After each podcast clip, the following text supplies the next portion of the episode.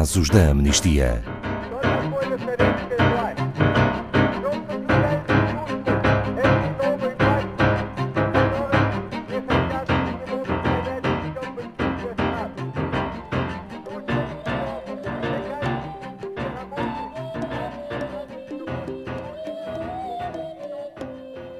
No dia 1 de fevereiro, o mundo acordou com a notícia de que um golpe militar estava em curso no Myanmar.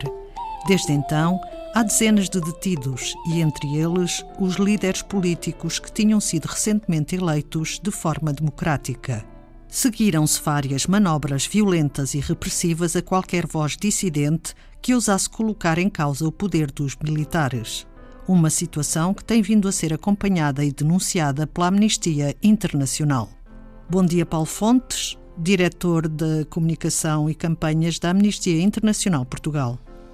Bom dia, Ana Paula, e a todos os ouvintes. Eh, de facto, a situação, a atual situação no Myanmar representa o, o culminar de crescentes tensões entre membros da Liga Nacional para a Democracia e os militares.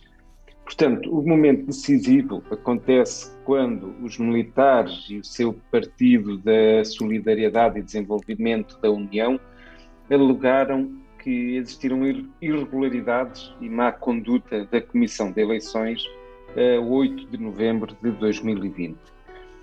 Nessas eleições, eh, a Liga Nacional para a Democracia aumentou a representação parlamentar e passou a ocupar 396 dos 498 assentos no Parlamento. E o que aconteceu entretanto?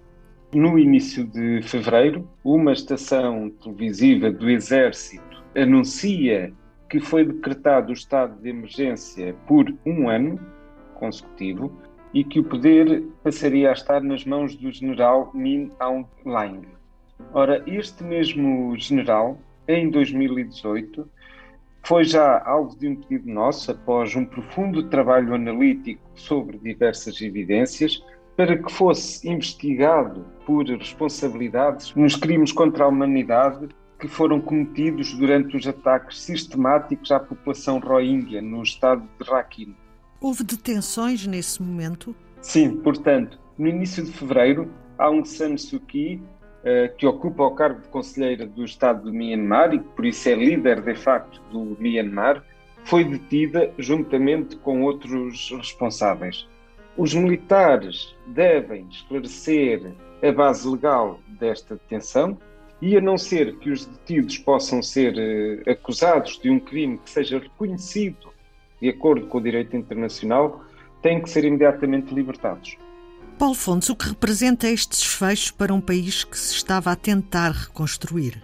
Eh, na verdade, este é um desfecho devastador. Portanto, o Myanmar já foi governado por militares eh, entre 1962 e 2010. Nesta altura, um governo eh, quase civil chegou ao poder para supostamente liderar o caminho para reformas económicas e para uma total democratização do país. Depois, em 2015, Aung San Suu Kyi vence as eleições com uma larga margem e faz as promessas de iniciar uma nova era democrática. E, no entanto, ainda assim, os militares controlavam 25% dos assentos parlamentares.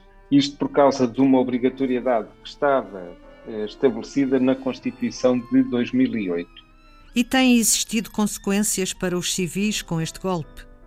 Uh, sim, Ana Paula, este é um momento que é muito perigoso para a população de Myanmar e que pode ter uma consequência muito concreta, que é o agravamento da repressão e da impunidade militar.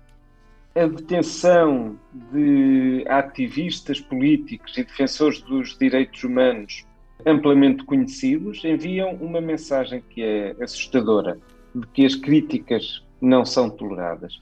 Uh, e há também relatos de um apagão nas telecomunicações, nomeadamente na internet, que representam uma ameaça adicional para a população.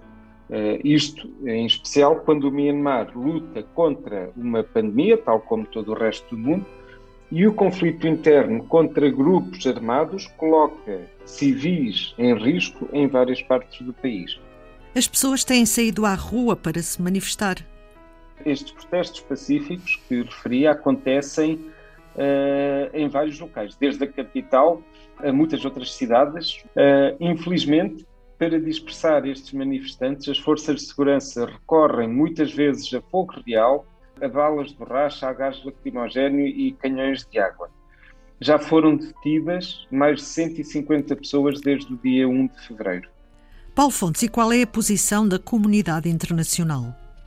Portanto, o Conselho de Direitos Humanos da ONU já pediu a libertação imediata de Aung Suu Kyi, e o restabelecimento da, da normalidade com o governo democraticamente eleito.